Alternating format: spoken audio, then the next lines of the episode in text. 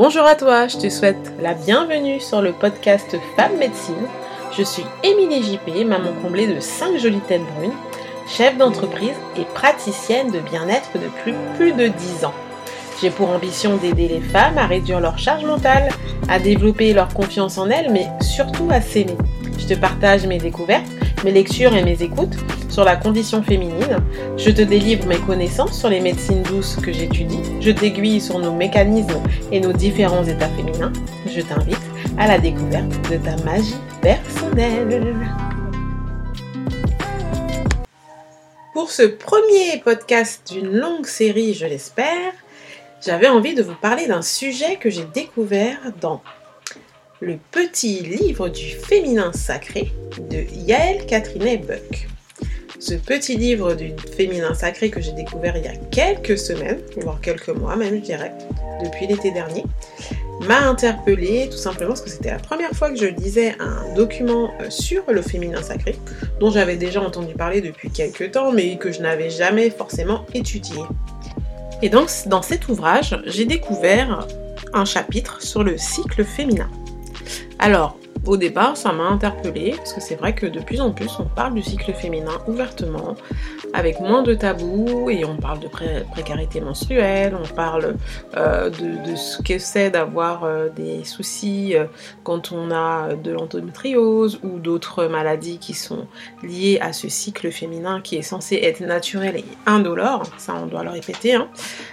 et du coup, je me suis penchée sur la question et j'ai lu donc ce petit chapitre sur les phases en fait euh, du cycle menstruel et euh, il s'avérait que j'ai découvert, alors peut-être inconsciemment je le savais déjà, que euh, le cycle menstruel féminin est calqué aux lunaisons, alors c'est-à-dire au cycle de la lune.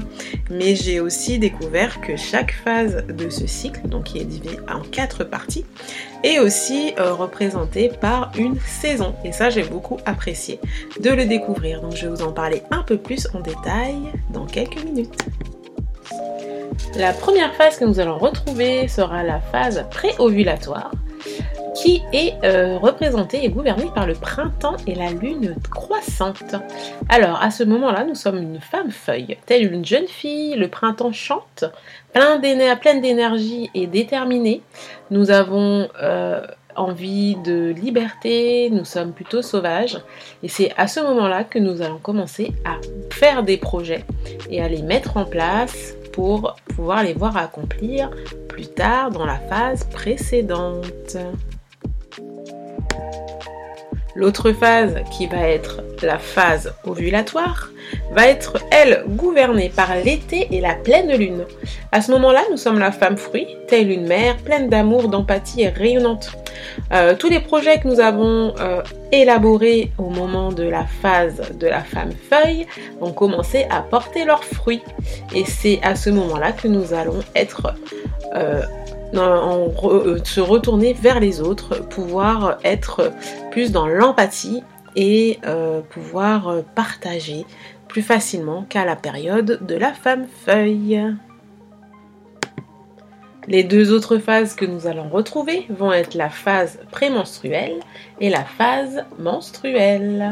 Alors, pour la première, nous sommes régis par la lune décroissante ou la lune noire. Et là, nous rentrons dans l'automne. Nous sommes la femme tronc.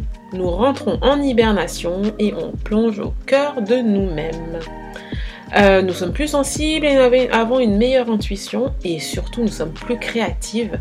Nous laissons euh, s'exprimer notre créativité dans les arts que nous apprécions le plus. Et pour cette phase, nous avons pour l'archétype, pour archétype, pardon, l'enchantresse ou la visionnaire.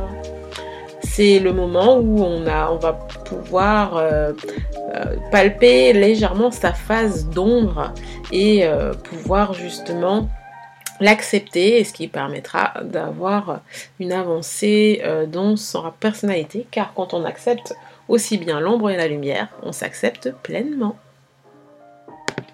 Et là pour cette dernière phase, nous sommes en hiver.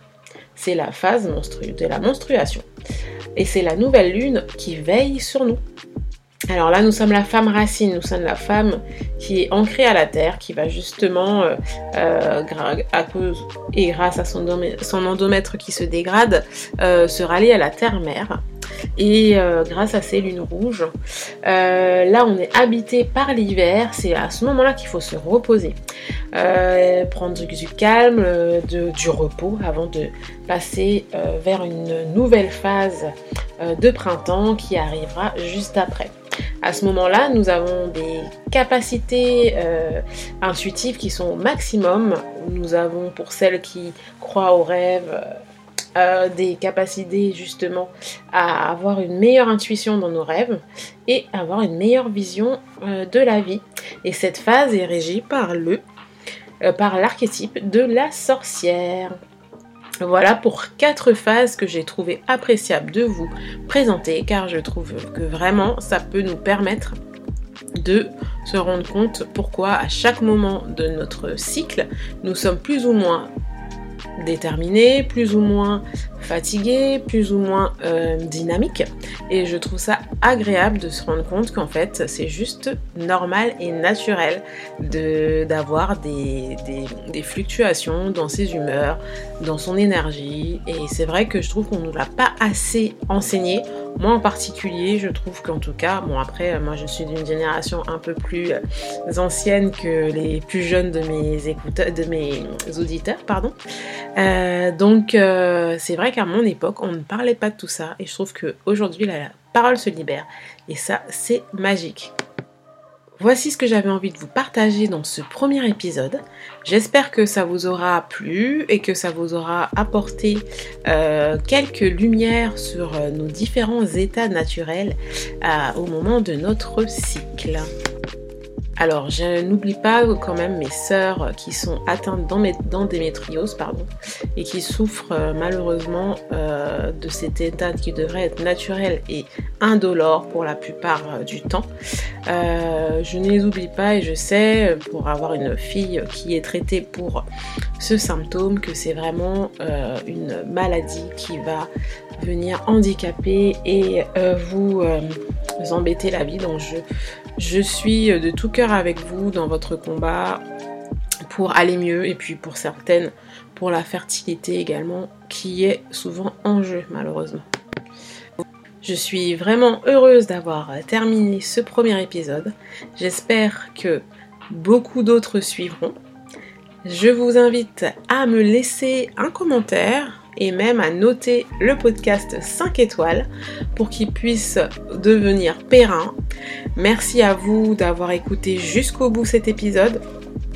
Je vous retrouve dans quelques semaines. D'ici là, prenez soin de vous. À bientôt!